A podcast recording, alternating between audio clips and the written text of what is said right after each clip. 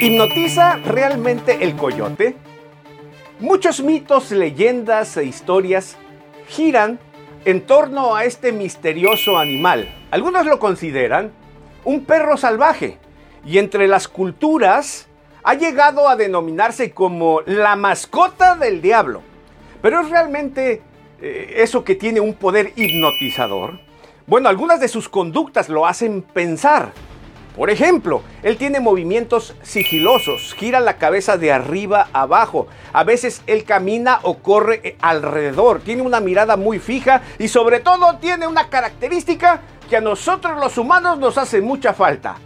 Está dotado de mucha paciencia. ¿Y todo esto para qué? Para atrapar su presa o bien para huir como medio de defensa de sus depredadores. Increíble las historias que giran en torno a este animal. Por ejemplo, se dice que su saliva paraliza a las gallinas alrededor de los árboles para que éstas caigan y fácilmente sean atrapadas por él mismo. Otros dicen entre los pueblos que si alguien mata a un coyote, tiene la obligación de llevarlo en un tronco a pasear a los distintos pueblos para que ellos le brinden ofrendas tales como maíz, arroz y todo esto porque se le considera la mascota del diablo. Recuerdo estando yo en la sierra de Michoacán hace unos años atrás, escuché historias de personas mismas, de rancheros de ahí, de hombres de la montaña que me contaban sobre el coyote. Uno de ellos en particular me dijo que en una ocasión se encontró con un coyote y apuntó para dispararle, pero cometió el error de quedársele fijo a los ojos del animal y ya no pudo dispararle se trabó, se paralizó y el coyote salió como Juan por su casa huyendo. Lo cierto es que es muy inteligente y tiene mucha paciencia.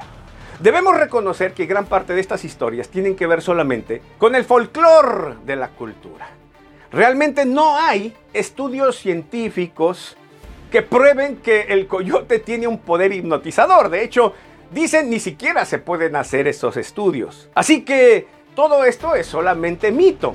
De hecho, entre algunos pueblos se dice que para poder matar a un coyote, tiene uno que poner una cruz de saliva en el cartucho, en la bala o en el rifle, porque si no, no te va a explotar y el animal va a huir. Fíjate hasta dónde. Bueno, todo esto no está probado científicamente, pero es una metáfora impresionante para lo que sucede entre los seres humanos y líderes que aparecen de pronto a coyotear. Es decir, con el poder, su carisma, su labia, sus promesas, su lengua, engatusan, con la saliva engatusan a seres humanos y los llevan a la perdición. Les prometen, les dicen, tal pareciera como que los hipnotizaran. Y ahí los tienen. Y esto es conocido. Hay líderes políticos que todo el tiempo están engañando a la gente. Su labia y su saliva y sus promesas les hace tener rendidos a un montón de seres humanos. ¿Qué me dicen de los líderes en el trabajo, empresariales, esto y lo otro, que prometen, que dicen, que hablan y realmente solo se dedican a explotar a sus trabajadores? Y lo que es peor, los líderes espirituales dentro de las iglesias han llevado al suicidio a un montón de seguidores, prometiéndoles, diciéndoles, usando a Dios y usando la Biblia. Esto es terrorífico. Son coyotes metidos para engañar a las ovejas. Su labia, su carisma, su saliva las paraliza y hay un montón babeando alrededor de ellos. Esto no nos debe extrañar, porque la Biblia, el libro de los libros, sí, es el libro que muchos han decidido no creer y desechar. Es el libro que aún pensadores, filósofos y políticos han dicho que es el opio de los pueblos.